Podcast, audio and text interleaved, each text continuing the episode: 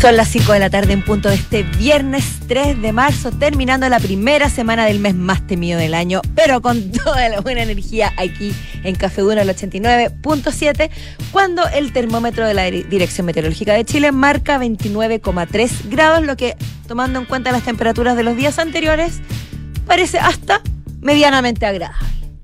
¿Cómo estás tú, Pito Rodríguez, mi querida compañera? Bien, ¿y tú? Con bastante energía. ¿Será porque viene, nuestro cuerpo lo sabe? ¿Será porque, no sé? Oye, no hay que relajarse el fin de semana porque mm, va a ser calor.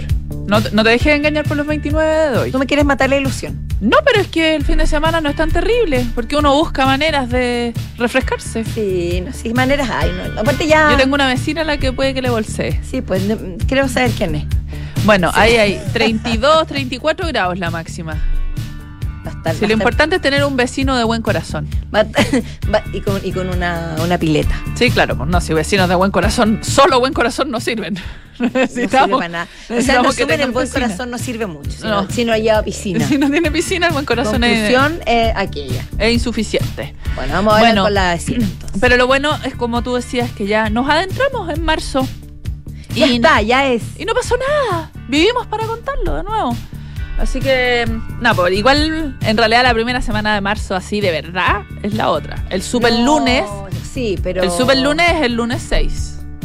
El, despliegue del gobierno, el operativo programado para hacer frente al caos vial, no estoy exagerando, eh, es para el lunes, no es para. No era de esta semana. Así que todavía la cosa se puede semana encontraste que fue muy caótico en cuanto a tráfico? ¿Cómo lo viste eh, tú? No, ¿sabes lo que pasa? que, ¿En qué, notaste la diferencia? Yo la noté, eh, pero es más que nada porque como los primeros días de colegio son difíciles porque estoy hablando como de los alrededores de cualquier colegio, porque los papás no solo van a dejar a los niños así como, chao, te quiero, un beso y chao. O bájate del auto, alcalde. Eso, pero como eso, esos carteles que tienen algunas municipalidades, como un beso y chao, una cosa así. Sí. Ya. Eh, eh, cuando son los primeros días no son así, a los niños chicos hay que ir a dejarlo hasta la sala, ni me diga si es que el niño tiene alguna pequeña pataleta que hay que acompañarlo, contener y mm, salir adelante de ese momento tan difícil. Eh, entonces el proceso es más, es más tedioso, aún. de lo que ves entiendo, pero eso ya lo viví, lo han vivido la mayoría de los... Ah, no, porque el lunes hay muchos que entran. Sí, pero igual yo creo que ya la mayoría entró. Hoy día era la fecha oficial de inicio de clase.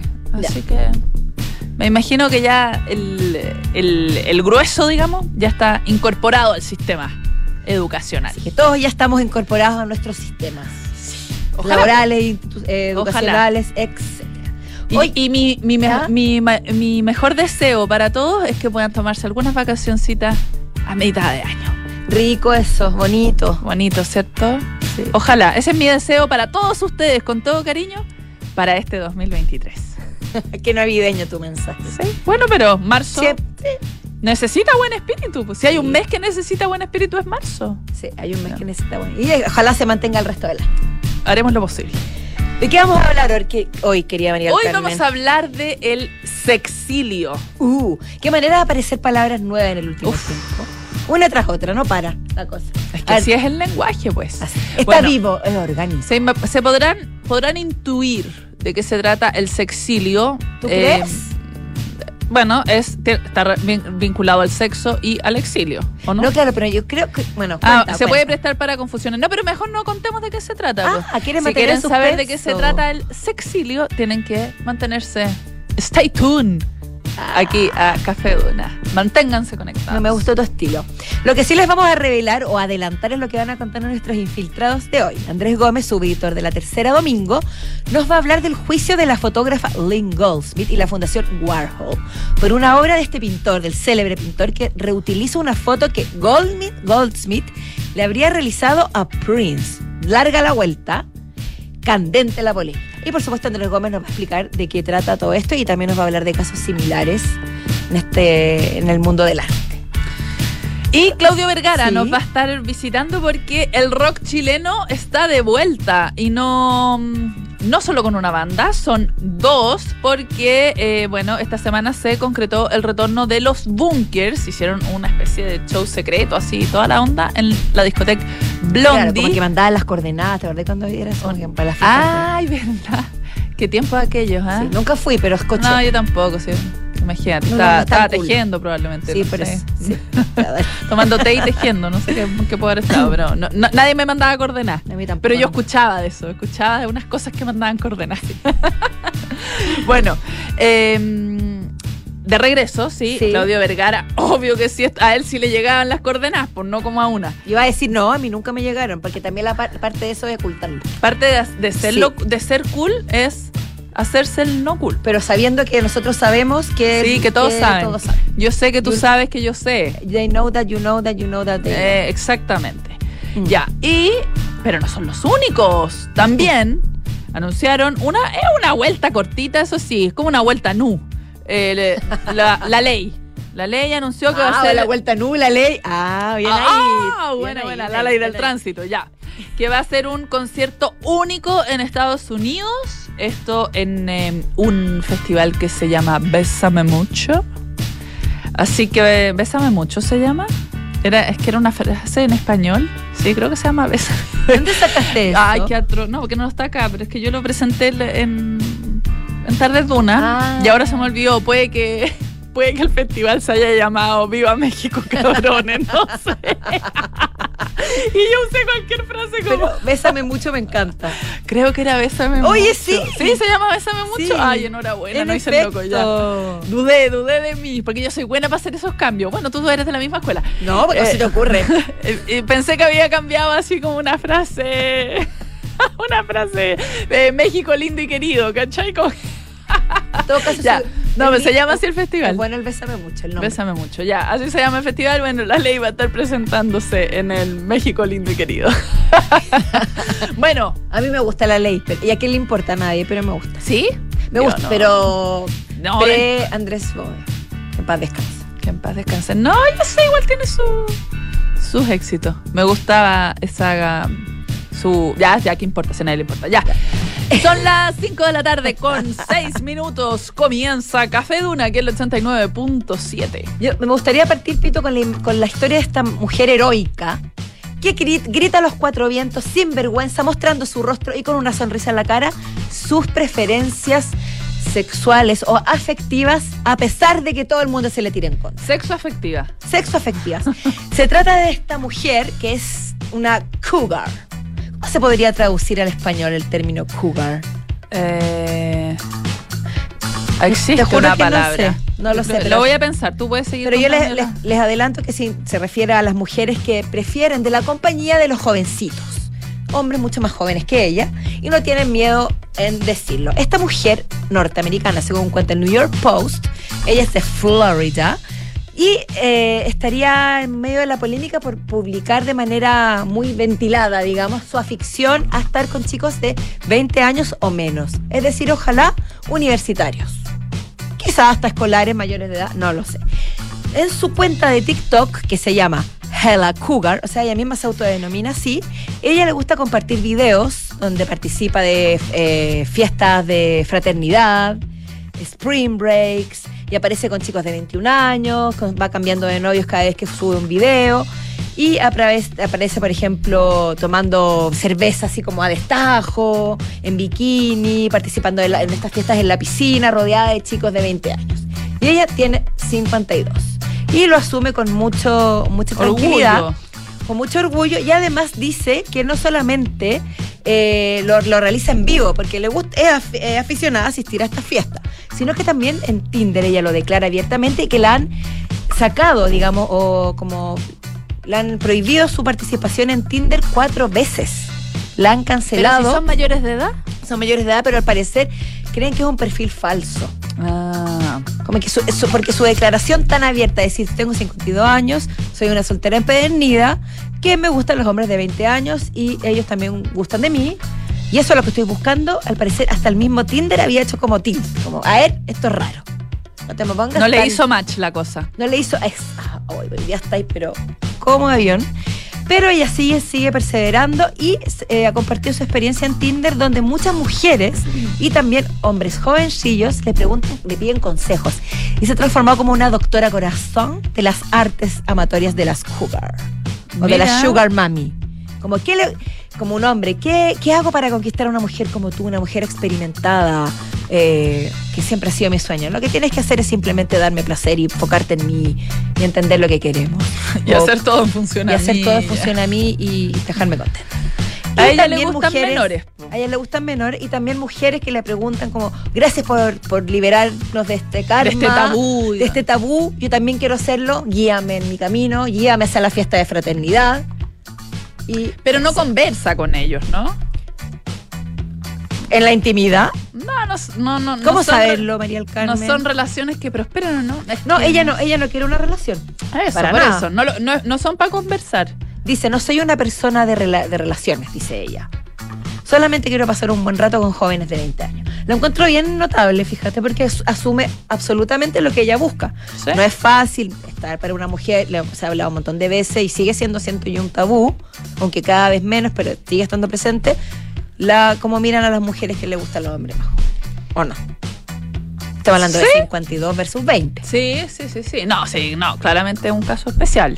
Así que la, la- la apoyamos en su libertad. Porque hay por las dos partes consensuado, ningún problema, todos contentos. Sí, cosa de ella. Cosa de ella. cosa de ella. Así Lo que no es. es nada cosa de ellos Ah. es eh, la decisión que tiene que tomar Toblerón. En realidad no es una decisión, tiene que saber cumplir la ley. Uno dice, Toblerón, ¿qué piensan? Las montañitas de chocolate, ¿cierto? Letras rojas. En el Duty Free también pensé. En el duty free, sí. Oye, es cierto. El regalo última Y hora. El clásico logo, ¿cierto? Que tiene a esta montaña Matterhorn, así se llama la montaña, una montaña suiza, que es su imagen oficial. Pero ya no, lo siento, tu hora pasó. Oye, ¿Por qué? Porque ya no van a poder usar ese logo porque em, tienen que cumplir con la legislación suiza. ¿Qué es lo que pasa? Que interesante, ¿eh? Interesante. Toblerón, específicamente eh, Mondelez, que son quienes, Mondelez digo, que son quienes producen eh, a- e- este chocolate famosísimo su- suizo, eh, van a abrir una mm, eh, fábrica, ¿ya? Un- van a tener un- otro lugar de producción en Bratislava, capital eslovaca. Ya. Y eso hace que eh, este- el nivel de producción que van a tener hace que ellos, eh, en virtud de una ley suiza que fue aprobada en el año 2017, no puedan utilizar símbolos nacionales ni tampoco las cruces suizas en envases que no cumplen con los criterios de ese país. ¿Qué es lo que dice la ley respecto de esto? Dice que los productos alimenticios que usan símbolos suizos, como es el caso de este monte, o que afirmen ser fabricados en Suiza, made in Suiza, deben al menos tener el 80% de las materias primas de, eh, del producto que están haciendo, tiene que ser procedente de Suiza. Y en el caso de la leche, tiene que ser 100% leche suiza. Oye, y lo mismo los suizo. productos lácteos, o sea, mantequilla, qué sé yo. Eh, por lo tanto, el trabajo esencial para producir un producto de fabricación suiza también debe ser realizado en Suiza. Se pueden hacer ciertas excepciones para materias primas que no se encuentran en ese país, por ejemplo el cacao, que ahí se hace una excepción, pero si el, el producto se, está en el país, se produce en el país, entonces em, tiene que ser comprado eh, a suizos, ¿ya? Ya. Al abrir esta sucursal, digamos, en Bratislava, la, mm, se les vuelve imposible seguir utilizando eh, este, este logo como parte de la marca. ¿Qué es lo que se supone que van a hacer? ¿Sí? Van a usar un monte más genérico.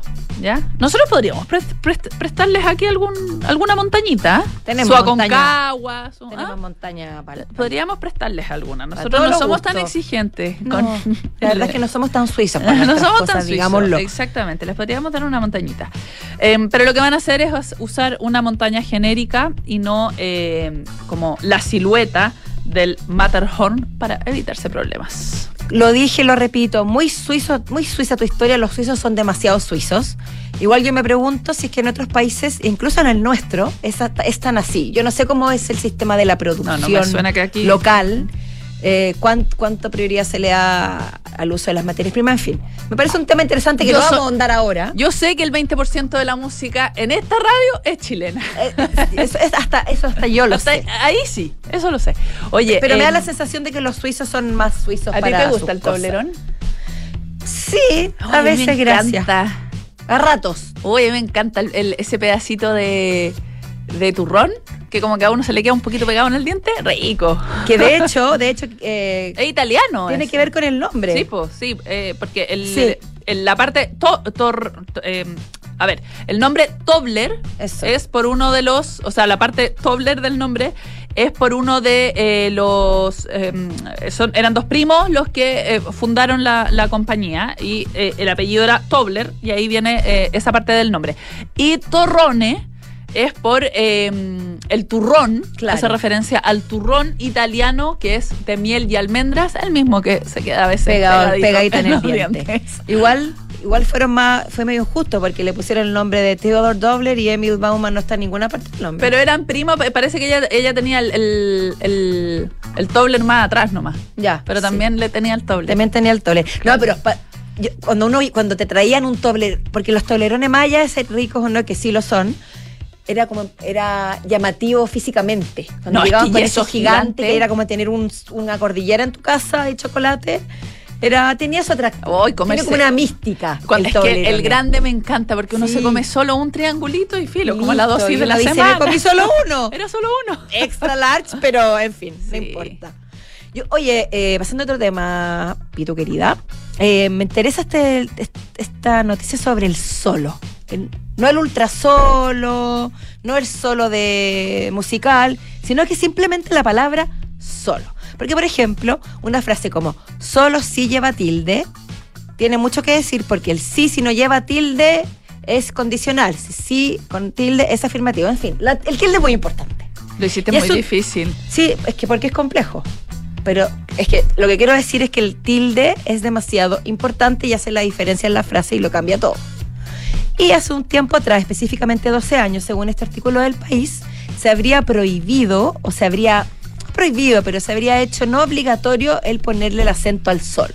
Porque antes se ponía cuando era condicional, acento, cuando era adverbio. Mira, yo, yo les voy a dar la receta clave para el solo sin tilde o con tilde. Si se puede reemplazar por solamente, Exacto. es con tilde. Si no se puede reemplazar por solamente, es sin tilde. Por ejemplo. Chuta. Yo solo quería, yo solo eh, quería ir a la Solo voy a ir contigo a la playa. Voy vas a ir en soledad. Eh, solo voy a ir contigo a la playa. Solamente voy a ir contigo a la playa. Yo voy a ir contigo a la playa solo. Ahí no. Por eso. Por eso son cosas muy diferentes. Por eso yo consideraba que el tilde era muy eh, importante, pero se, se eliminó. Pero la Real Academia Española ha decidido. Ah, o lo otro es cambiar el solo de soledad por sola. No, claro, También solamente cuando es masculino. Sí, pues, pero es que ahí es una manera de darse cuenta. Si uno lo puede volver femenino, es porque no lleva tilde. Sí, también. Pero eso, eso es un criterio que uno tiene, eso es un análisis que uno tiene que hacer. Claro. Pero para darle, pero de repente, para dar a entender algo que uno escriba, lo más fácil es ponerle el tilde. Y eso es lo que está planteando la Real Academia Española. Y lo interesante es que no es que sea una obligación, no es que sea algo que se está imponiendo, sino que queda a criterio del usuario. Es decir, la persona que está escribiendo una frase, si esa persona considera que el contexto no es suficiente para explicar si es solo de solamente o solo de soledad, puede decidir ponerle tilde y no va a ser considerado una falta de ortografía. A mí no me Eso es básicamente. A mí sí. No, no, no, lo que no, no, yo encuentro que debiera ser una obligación, que es esto de Ah, lo que no te gusta la ambigüedad. Sí, al arbitrio del, Los seres humanos no somos criteriosos y si la RAE nos entrega algo para nuestro criterio, está arriesgándose. O sea, alguien que está en la duda, ¿qué va a hacer? No se lo va a poner. O sea, que está en la duda de si lleva o no lleva, no se lo pone. Pero eso no garantiza eh, la comprensión del texto. ¿No encuentras? Yo, y además también pone en dificultad a la gente, por ejemplo, que corrige textos. También. Porque hace corrección ortográfica, edición. O cuando tú entregas una prueba, por ejemplo, en el colegio, en la universidad, ¿Qué, ¿Se qué sanciona o no se sanciona? Ahí el profesor, la profesora tiene que entrar a analizar si es que el contexto habla por sí solo, etcétera.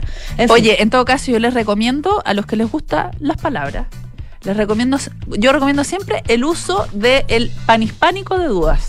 La RAE tiene, va- eh, tiene como dos o tres diccionarios distintos o libros de consulta. Entre esos está el diccionario de la RAE, pero tiene uno que es mi favorito, que es el panhispánico de dudas, que sirve para hacer consultas como, por ejemplo, ¿se dice primero de julio o 1 de Me julio? encanta. Entonces ahí te Mm. dice, mire, en esta zona geográfica se usa más este tipo, en esta otra se usa más este otro. ¿Se dice brasileño o brasilero? Y ahí Son dudas muy respuesta. comunes, como pregun- preguntas frecuentes. Preguntas frecuentes y es súper Eh. entretenido para aclarar dudas eh, respecto de uso correcto del lenguaje. Ahí precisamente se va a publicar el diccionario panhispánico de dudas. Y, Oye, para- y, y lo otro que uno le puede preguntar en Twitter también, yo les he preguntado. y la gente Y sí, contestan. y contesta, pero Sí, la después aparecen otras personas que empiezan a meter la cuchara y Ah, bueno, pero si yo le estoy preguntando a la RAE. Oye, una cosita cortita. Además, la norma se aplicará también a los pronombres demostrativos, para que la gente sepa. Este, ese y aquel, con sus femeninos y sus plurales. Siempre también en caso de posible confusión, si así lo percibe quien lo escribe. No me Todo, gusta. todo está muy permisivo, muy, No me muy gusta la complejo, muy ambiguo. Pero ya saben que le pueden poner tilde solo. En fin, Eso. Solo si quiere. solo, solo sí. Y también solo. Y también ultra solo. Y también ultra solo. Oye, em, otra historia bonita que em, hoy día a las dos nos conmovió. Sí. Y nosotros no somos gente fácil de conmover porque somos mujeres de hielo. No, eso no es Habla por ti. Eso no es verdad, esto era una broma. Sí. Bueno, es la historia de Hannah Joby y Jay Harris. Ellos eh, se casaron, son unos jovenzuelos. em, Que unos creen en el amor. Unos jovencitos que aún creen en el amor. Que se casaron el año 2020, si no me equivoco. Creo que fue el 2020. Bueno, no, el 2022, hace poquito, en agosto del 2022. Y la cosa es que la abuela. eh, es que me dicen abuela y yo ya ahí me empieza a tiritar te- la pera. Se te arruga el corazón. Sí, se me arrugó el Ya, corazón. la abuela de 86 años, eh, Liz Joby, tiene demencia y se encuentra en, un, en una casa donde la cuidan, en un lugar donde eh, están eh, eh, en una casa especializada en el cuidado de personas con, eh, con demencia. Bueno, ellos dos, los novios, se casaron y la abuela de Hannah no pudo ir al matrimonio por su estado de salud. Y la cosa es que el- la novia, Hannah, tenía muchas ganas de que su abuela participara de la, de la ceremonia y lo conversó con su mamá. Y su mamá le dijo, la verdad es que la, la abuela no está en condiciones de, ir, eh, eh, sí. le va a hacer mal, es una situación delicada. Y bueno, ellos se casaron y lo que decidieron es no contarle nada a la abuela respecto del matrimonio y organizaron un matrimonio especial para ella. Ay, yo Oh, te juro, yo creo que yo lo haría por mi abuela. Bueno, te cuento que yo cuando, cuando yo me Sí, casé, lo haría. Eh, mi abuelo no, pod- no podía ir a mi matrimonio porque se sentía medio mal y, y estaba como con la espalda mala. Y yo dije, ¿cómo no va a ir a mi matrimonio? ¿Y sabes lo que hice? Lo pasé a ver Vestida de novia. vestida de novia antes Qué de casarme. lindo. Tú deberías haber salido en, en BBC. Mundo. Y ahí nos abrazamos, nos sacamos unas fotos con mi abuelo, con mi papá, con mi hermana que era mi chofer. No, Y, mm, fue lindo. po, ¿Cómo se porque ha puesto de participó. feliz él? No sé si tanto, pero. no, sí, sí, está. Pero tú te sentiste bien. Sí, pues yo lo quería ver. Pero Bueno. ellos recrearon la ceremonia. No, no, no, so- yo no llegué a tanto, no, yo no, yo no llegué a tanto. Bueno, aquí fue con, eh, igual fue, no, pero fue criterioso, nos quisieron una gran fiesta, llevaron una tortita chica de novios que cortaron, eh, fueron los padrinos, fue mm, la dama de honor, vestidos todos para la ocasión y la abuela quedó muy contenta de haber visto a su, a su nieta casarse. Qué lindo contar este tipo de historias. Sí, me gusta. Vamos a la música, ¿te parece? Vamos. Esto es Arctic Monkeys, Fluorescent Adolescent.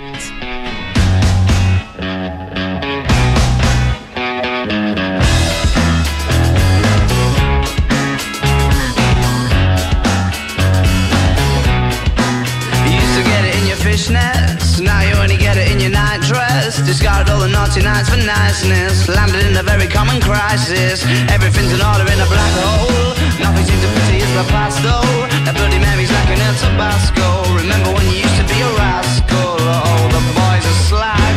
The best you ever had, the best you ever had is just a memory and those dreams. When as daft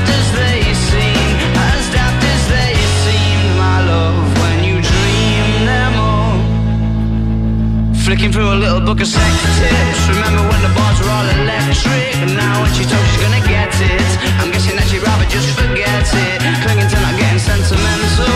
Said she wasn't going, but she went still. Like a gentleman, to be gentle. Was it a mechadabra or a betting pencil? Oh, the boys are slag. The best you ever had, the best you ever had is just a memory and those dreams. But as daft as they seem, as daft as they seem,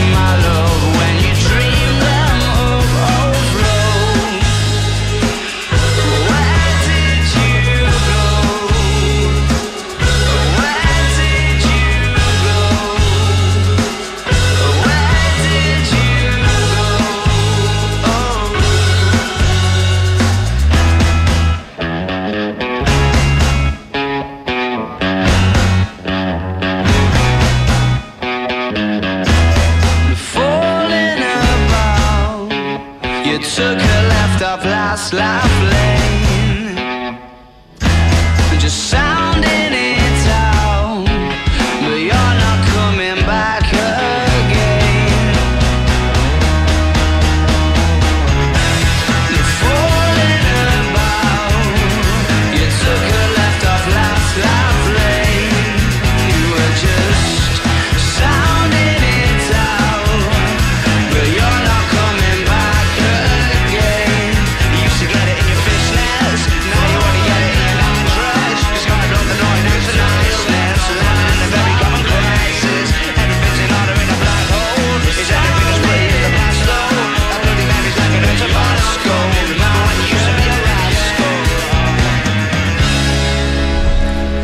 Escuchábamos Arctic Monkeys, Fluorescent Adolescents. Eh, Comentábamos al principio del programa sobre un concepto, es un nuevo concepto que ha llegado a hacerse su espacio en la ley trans de- española. Esta es una ley que fue publicada eh, esta semana, creo que ayer. Ay- O sea, no, no publicada, entró en vigor ayer. Ya. Eh, una ley que legisla, eh, por ejemplo, dice que los menores entre 14 y 16 años deben contar con el apoyo de sus padres para hacerse un cambio de sexo y un cambio de nombre. De 16 hacia arriba no se requiere Ah. eh, la, la venia, digamos, de eh, padres o apoderados. En el caso de los menores de 12 años, no pueden hacerse cambio de sexo, pero sí su nombre en documentos oficiales. Eh, bueno, y que legisla distintas cosas que tienen que ver eh, no solo eh, en materia de transexualidad, sino que también eh, de educación sexual en términos más amplios. O sea, legisla el aborto también, de hecho, eh, establece que eh, las niñas pueden abortar, abortar digo, sin el consentimiento paterno desde los 16 en adelante. Eh, y además hace reconocimientos, por ejemplo, al tema de la salud menstrual, eh, entregando licencia en algunos casos, en casos específicos, eh, para los días de menstruación a mujeres que padecen ciertos dolores o dificultades en, en- esos días específicos. Bueno, obviamente ha dado para mucho comentario, hay... Y también eh, claro, y se extrapola quizá. Por ejemplo, acá la ley de, de la, de la licencia para dolores menstruales ya también está entrando en ahí debate. Bueno, pero en España igual ha habido mucho debate, incluso entrada, eh, eh, en- ya entrada en vigencia, incluso hay algunos partidos que están promoviendo su derogación. Pero uno, uno de los puntos que me, que, que me pareció como novedoso, que al menos yo no lo había escuchado como tal, es el eh, utiliza el concepto del sexilio. Claro. ¿Y a qué se refiere este concepto? Es básicamente, no es, un- no es una palabra, eh, ya que estábamos hablando de la RAE, no es una palabra que esté eh, em, eh, incorporada eh, Pero o me imagino que ahora aceptada. se incorporaría si, tú- si pones, si esta ley. Es algo que hay que ver cómo Ya. evoluciona, porque no todavía no, por mucho que esté en la ley, no necesariamente esto implica que la RAE la vaya a mm, aceptar como Claro. un concepto válido, digamos. Bueno, pero a, ¿A lo que se refiere? a lo que se refiere es al fenómeno que sucede con mayor frecuencia en las zonas rurales, pero puede suceder, por supuesto, en eh, cualquier parte, en que personas de la comunidad LGTBI se ven de alguna manera presionadas o obligadas a trasladarse, por eso es el concepto exilio, por su condición sexual. Puede ser, eh, ya sea porque eh, eh, residen en países que son muy restrictivos o con leyes muy, muy duras en esta materia, qué sé yo, en Irán, Afganistán, Nigeria, no tengo idea, personas que son LGTBI que deciden trasladarse por migrar, digamos, por su seguridad, o personas que eh, por la simple incomodidad, la falta de acogida en sus lugares de residencia, optan por trasladarse. Bueno, lo que ha hecho esta ley no es que se refiera a eh, que sancione la práctica del sexilio ni nada por el estilo, sino que lo que establece es que eh, en el plazo de un año en definitiva se estudie el fenómeno, porque lo que busca es que en el plazo de un año, desde que se aprobó esta ley, o sea, ya está corriendo este año, a través del Consejo de Participación de las Personas LGTBI, se van a establecer eh, ciertos mecanismos para recabar datos de la migración de esta comunidad dentro de España. Em, en el fondo lo que está haciendo es reconocerlo como tal y viendo cómo, cómo encauzarlo. Reconoce el fenómeno, ¿cierto? Y busca, quiere estudiarlo, ver efectivamente cuántas personas de esta comunidad se ven presionadas, obligadas a movilizarse producto de su condición. Dice que lo que están buscando es eh, establecer el sexilio como una posible causa de despoblación dentro de las medidas sobre las políticas de despoblación del gobierno de España. Por lo tanto, esto podría tener consecuencias como de políticas públicas dentro de, mm, del país en función de lo que determine esta investigación, este estudio que van a hacer sobre este fenómeno. Qué, interesante que una ley se enfoque, como mencionas tú bien, en el estudio, de, en, el, investiga, en la recabar la información sobre un fenómeno no sé, no creo que naciente, porque esto debe existir hace muchísimos años, pero se está reconociendo ahora como tal. se está eh, encauzando. Es un concepto del que se viene hablando hace un tiempo. El, el, em, el concepto en sí se le atribuye a un sociólogo puertorriqueño que se llama Manuel Guzmán, que él en particular lo usaba en referencia a lo que te decía antes, como de estos países que por sus leyes tan represivas la, la comunidad opta por huir de ellos pero no, no en el caso particular de cuando esta comunidad es como despreciada por su entorno, no se pueden pensar en un, en un, en un sector rural más conservador. Que no necesariamente esté en un país, que puede ser en un país muy en en un país represivo. Qué sé yo, pero hay un pueblo o ciertas personas quizás de la comunidad. en un pueblo perdido ahí donde todo el mundo se conoce, qué sé yo, y es muy conservador, y que finalmente la como el desprecio de los pares implica que eh, la gente decida migrar. Y también sería, también podría darse el caso de una ciudad, una urbanización, una metrópolis, pero que se ha probado que la razón por la cual se, se movilizó fue por eso. Exactamente. Interesante, saber, además conocer un nuevo concepto. ¿Cierto? Eh, son las 5.33 de la tarde. Vamos a una pausa. Momento de un corte, pero antes tenemos que saludar a nuestro oficiador porque construyendo un futuro de calidad, Universidad de Tarapacá, institución líder en el norte de Chile. Universidad del Estado. Nos vamos a una pausa y a la vuelta estamos con Andrés Gómez y Claudia Vergara, nuestros infiltrados. Ya volvemos. Universidad de Tarapacá, 41 años comprometidos con la calidad. Está en el séptimo lugar del ranking Shimago de investigación en Chile con una alta productividad científica. El 93% de sus académicos tiene posgrado y el 54% grado de doctor. Está entre las 10 mejores de Chile en calidad académica según el ranking La Tercera que pasa. En Scotia te damos un impulso para diversificar tus inversiones a un bajo riesgo. Hasta el 23 de marzo. Nuevo fondo Scotia estructurado deuda nominal con una rentabilidad no garantizada de hasta 10,9% al término del fondo, sin monto mínimo de inversión y ventanas de liquidez trimestrales libres de comisión. Encuéntralo solo en Scotia. Infórmese de las características esenciales de la inversión en este fondo mutuo establecido sobre reglamento interno y. La rentabilidad o ganancia obtenida en el pasado por este fondo no se garantiza en el futuro. Los valores de las cuotas en fondos mutuos son variables. Este fondo no se encuentra garantizado y por su naturaleza estará afecto a condiciones de mercado y por tanto el aporte podría exponerse a pérdidas parciales o totales de capital. Infórmese sobre la garantía de los depósitos en su banco o en cmfchile.cl. Marca registrada de Banco of Scotia utilizada. Control, llegó marzo y ya estamos en modo digital con Defontana. Inteligencia de negocios, check. Recursos humanos, check. Integración a bancos e e-commerce, check. Contabilidad y finanzas, check. Abastecimiento, check. Todo bajo control y eficiente. Mi empresa está lista para despegar.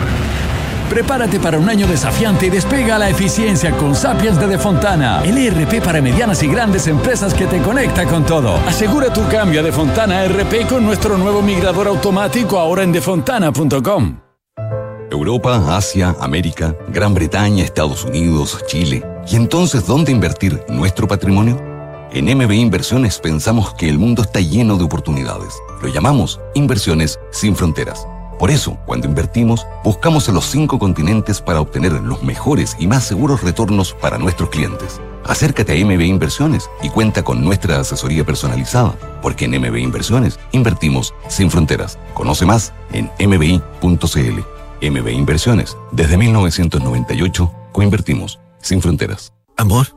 ¿Crees que todo salió bien? Sí, mi amor. ¿Y sabes qué es lo que me deja más tranquila? Que sé que mi mamá hubiese querido apoyar a María Ayuda. ¿Y cómo? mi amor, al contratar los servicios funerarios, estamos aportando a cientos de niños de la Fundación María Ayuda, que trabaja por rescatar la dignidad de las niñas y niños más desvalidos, dándoles un hogar a través de sus diversos proyectos. Acércate a nuestras sucursales y recibe toda la información que necesitas. Atención personalizada a las 24 horas. Más información en funerariamariaayuda.cl. Estamos contigo cuando más nos necesitas. En Sonda, trabajamos para que disfrutes tu vida, impulsando la innovación y el desarrollo de soluciones que acompañen la transformación digital de las organizaciones de hoy cuenta tú también con el respaldo, agilidad y eficiencia del líder en transformación digital de la región. Conócenos en sonda.com. Porque en Sonda trabajamos para que disfrutes tu vida. Sonda. Make it easy. ¿Buscas un departamento con diseño de vanguardia y ubicación privilegiada? Casa Bustamante de Inmobiliaria Hexacón es lo que estás buscando, con departamentos estudio, 1 y 2 dormitorios. Ubicado en Avenida Bustamante 1007, edificio Casa Bustamante es parte de Smart Invest de Hexacón, el nuevo canal de inversionistas. Conéctate a tu ciudad y conoce más en www.hexacon.cl. Queremos que más fanáticos disfruten Lola Palusa. No te puedes perder esta promoción, porque Lola es in the air. Éxito total. Tenemos miles de inscritos. Por eso aumentamos nuestros premios de 200 a 1000 pases diarios, de 30 a 60 pases para los tres días y de 10 a 20 pases dobles a Lola Lounge. Inscríbete en bancochile.cl. Usa tus tarjetas y podrás ser uno de los ganadores. Banco de Chile, el banco del Lola Palusa. Promoción válida del 26 de enero al 3 de marzo de 2023. Bases y más información en bancochile.cl. Infórmese sobre la garantía estatal de los depósitos en su banco en www.cmfchile.cl.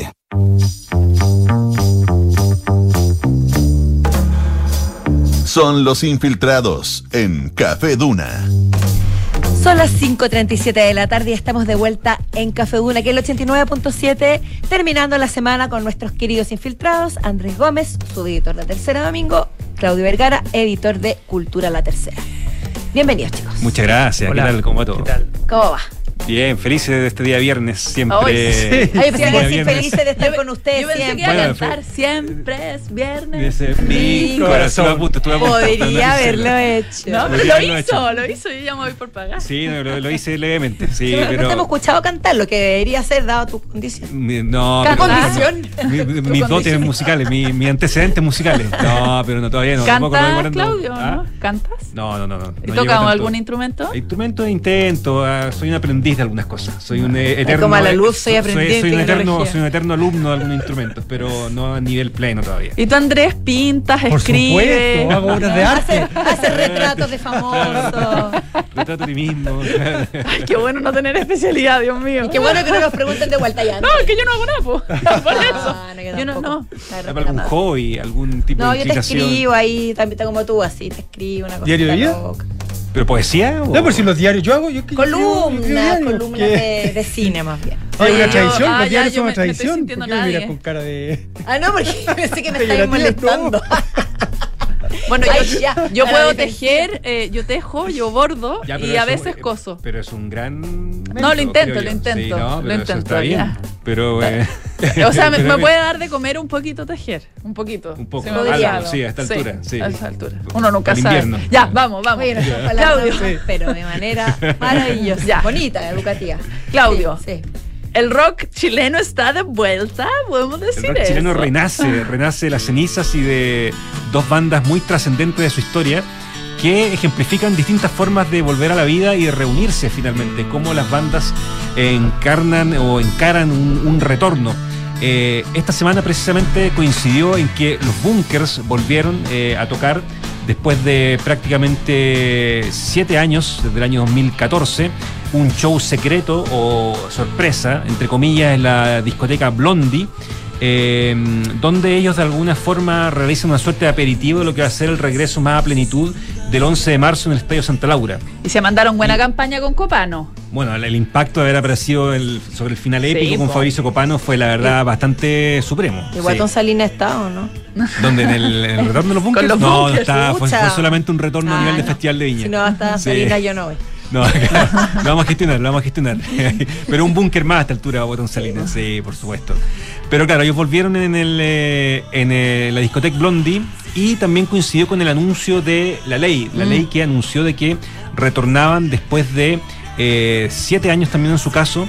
eh, con un concierto a fin de año en Los Ángeles, en Estados Unidos, para un festival que se llama Bésame Mucho, con un Bien, comunicado, con un comunicado súper escueto, muy frío, la verdad. eh, muy como ha sido la vida de la, de la ley probablemente en los últimos años, una vida, la verdad, que bastante Como cero onda entre ellos, consensuada, ¿no? con muy poca onda entre ellos, terminaron súper mal su última encarnación artística, eh, y así fue un poco este comunicado donde dicen que van a volver, van a dejar lo mejor de sí en el escenario. Pero no se ilusionen. Pero no se ilusionen, pero sin ninguna, y va a ser algo súper excepcional, súper puntual, con una gira que no se va a extender a Chile, ni va a tener alguna clase de, de expansión mayor hacia otras latitudes, Eh, y sin ninguna cuña además típica, lo típico cuando Estamos vuelven muy los, artistas que claro dicen que se reencontraron después de mucho tiempo, que fue un reencuentro humano antes que artístico.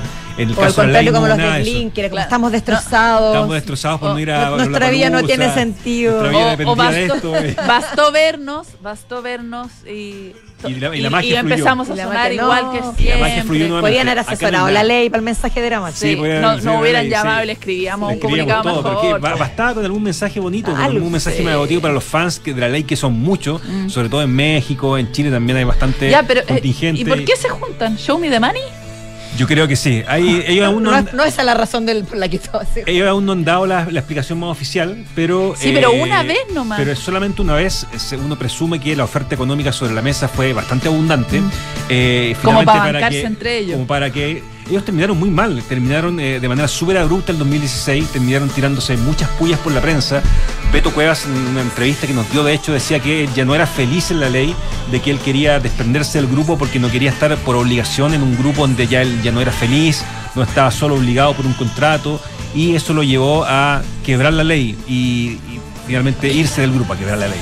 Y, finalmente irse del grupo y el grupo a su vez lo acusa de una decisión súper unilateral. Por tanto, ahí hubo una fricción eh, que da a entender que nunca más estos tipos se iban a querer juntar. Es, aventura, es aventuroso, por no decir aventurero. Aventurado, aventuroso y aventurero. Y Las tres. Una aventura finalmente. Es una aventura, no es que no es una aventura, A ver. es osado decir que luego de la muerte de Andrés Gómez la cosa empezó a ir en hacia abajo o, o fue No, mucho yo- después. Yo creo que la ley eh, tuvo un momento bastante bueno después de la muerte de Andrés Boes. Ellos lograron recomponerse después de un golpe como ese, se muere su fundador y la ley Porque, hubo- después... porque musicalmente cambiaron según Musicalmente cambiaron mucho, después radicalmente. aparece el disco Invisible el año 95, donde está Día Cero, Cielo Márquez, todas estas canciones que lo hicieron muy famoso y que finalmente permitió la expansión global de la ley, eh, de transformarse en una banda pop súper masiva. Eh, después de la muerte de Andrés Boyo se transforman en eso, dejan un poco de lado este empaque un poquito más oscuro y más dark que les da el periodo de Andrés Boe eh, y se transforma una banda súper masiva. Pero claro, el descarrilamiento de la ley empieza ya cuando se van eh, sus integrantes más históricos como Luciano Rojas y Cotia Boitis a fin de los 90 y se transforma en un trío finalmente dominado prácticamente por Beto Cuevas. Pero claro, eh, la, la ley sobrevivió a muchos embates propios de la vida de los grupos. Eh, y finalmente ellos terminan muy mal, insisto, y logran reunirse. Nadie sabe muy bien por qué. Una especularía que una oferta económica muy fuerte estuvo sobre la mesa y hay que ver cómo resulta esto y si se termina extendiendo hacia otras giras y hacia otro tipo de instancias. Y los bunkers, ¿cómo fue? Y los bunkers, la verdad, eh, bien sorprendente porque uno esperaría que después de, mm, de mucho tiempo sin, eh, sin juntarse, después de más de 6, 7 años sin reunirse, eh, la banda puede estar un poco oxidada, pero el grupo está estuvo ensayando desde diciembre del año pasado en una casona en Providencia que arrendaron y eso se notó mucho, se notó mucho que la banda está con una musculatura de regreso súper súper alerta, súper fuerte, súper aguerrida. Fluyó la magia absolutamente. Los tipos se notaban además muy felices de estar juntos, cosa que en los últimos conciertos de los bunkers no era tan evidente, se notaban un poco apagados, un poco obligados a estar juntos, pero ahora se notó que estaban muy contentos de estar ellos eh, defendiendo el repertorio, cantando temas que no interpretaban hace mucho tiempo, y se notaba una banda además súper aguerrida, súper ruidosa, súper rock and rollera. Hicieron lo que hacen muchos grupos cuando quieren volver a sentir la magia de los inicios, que es tocar en un sótano húmedo, estrecho, con la gente encima, como en la discoteca Blondie finalmente. Entonces eso, le, eso le, res- le resultó bastante bien y es de esperar que esta gira de retorno tenga todo ese poderío de por medio. ¿Cuántas fechas tienen? Son cuatro fechas, dos en. Santa Laura, una en Concepción, en el Estadio Esterroa y otra en la Quinta Vergara, en Viña del Mar. Ya. Así que- y muchas en México, por lo demás, tiene harta fecha en México donde la banda también es muy popular, sí, donde le va muy bien. pues. Está bueno. Buenísimo. Gracias. Muchas gracias, Muchas Claudio. gracias, Claudio. Don Andrés, ¿Cómo está? ¿cómo le va? Cuéntenos, ¿qué está pasando? ¿Qué, qué está pasando? Esta mocha. Lynn Goldsmith, Fundación Warhol, Prince, Sí. tantos actores involucrados en esto. Sí, es una, es una polémica de, de alto nivel que, Sí, se, que se dio en de Estados alto Unidos. alcance. Así es. De, mm, esto ocurrió em, con es una querella que hay entre la un caso entre la Fundación Warhol y una fotógrafa que se llama Lynn Goldsmith. Esto se arrastra a, mm, y todo esto en torno a una, a una obra de mm, Warhol, una serigrafía de Prince basada en una fotografía de Lynn Goldsmith. Est- Esto eh, partió en el año 81. A Lynn Goldsmith le encargaron hacer una fotografía, unos retratos de, Prince. Niswi se lo encargó. Ella, hizo la, la fotografía, pero finalmente Niswi no ocupó las fotos. Ya. Eh, luego, el año eh, 84, poquitos años después, cuando ya Prince estaba en el- en- estallando en eh, su fama, eh, Vanity Fair le, le pidió a Warhol que hiciera un retrato de, De Prince. de Prince a partir de una fotografía de uno de estos retratos de la, de la Lynn Goldsmith. ¿Eso era frecuente en Warhol? Que, que Era frecuente. Usara él- él fotografías traba- él traba- no, y usara fotografías de. Usaba fotografía, de- usaba recortes de Ya. prensa, usaba. Bueno, eh, Marilyn, eh, usa- Elvis. eh, Marilyn Elvis, usa- acuérdate, usaba también este, diseños, marcas, productos. No, sí, sí, sí. A lo que voy es que las, que las fotografías eran tomadas por otras personas y él de ahí trabajaba la serigrafía. Claro. Ya. En este caso al artista se le pagó, se le pagaron 400 dólares. Eh, Warhol hizo la serigrafía, el acuerdo era por una sola, Mm. utilizada una sola vez. La imagen en, Para la en revista. revista, exactamente. Y, y en la revista se publicó, fue portada la revista y apareció el crédito tanto de Andy Warhol como del artista. Bueno, cuento corto, el año 2016, después de la muerte de, mm, de Prince, eh, hacen una edición especial conmemorativa y vuelven a utilizar La revista hace una Sí, edición especial. Vuelve a- vuelve a utilizar un retrato de Warhol, una serigrafía basada en la misma, en la misma fotografía, pero distinto. ¿Ya? Ya. En el fondo fue que Warhol, a partir de la fotografía de Liz Goldsmith, creó una serie de 16 serigrafías que él las conservó de forma privada. Que no Porque, sabía- claro, que no clarito, no habían- solamente no una. se habían exhibido. Warhol murió en el 87 y, y, to- y esas serigrafías quedaron en poder de la fundación. Cuando muere eh, Prince, ¿no es cierto? Eh, se hace esta, esta revista de edición especial y se publica uno de estos, una de estas serigrafías que Warhol no había hecho pública. Y entonces salta el artista. Y que de alguna dice- manera era ilegal, porque se supone que. Por algo tampoco o sea, ese la- o- obviamente la- ese es el debate, pero. Transgredía el acuerdo. Por eso Claro. lo dejó en la clandestinidad Y además, también. Además no sé. eh, en la revista solamente le daba crédito a la fundación Andy Warhol y no aparecía Y ni no- siquiera el nombre de la, de y no la fotógrafa, ya.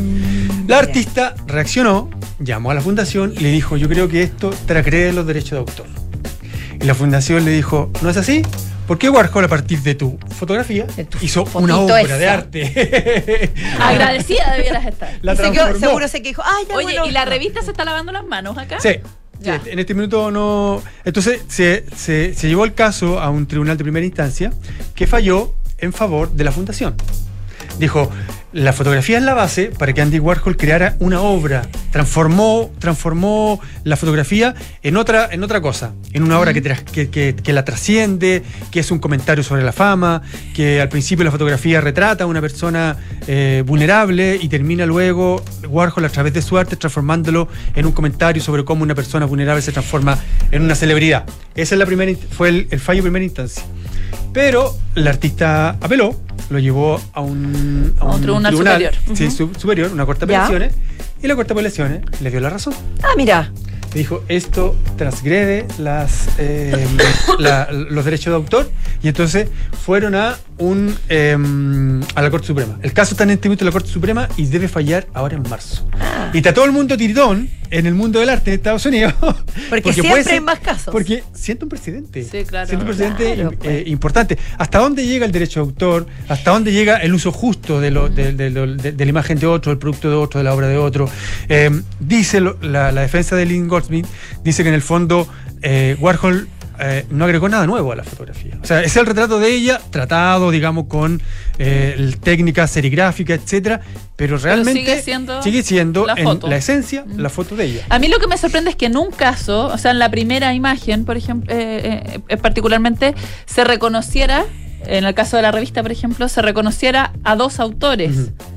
Y la siguiente publicación, que finalmente es el mismo hecho, solo que es de otra base, ¿cierto? Claro. No se le reconozca. O sea, a mí me parece que. Pero ¿Cuál es la diferencia? ¿Por qué ¿Por una qué sí la cambiar? otra no? Claro. Claro, en el primer caso se convoca a Warhol a trabajar sobre esta, sobre esta fotografía y ahí hay evidentemente un proceso que yo supongo que la, la, la, la- Vanity Fair, ¿no es cierto?, Eh, es testigo de ese trabajo.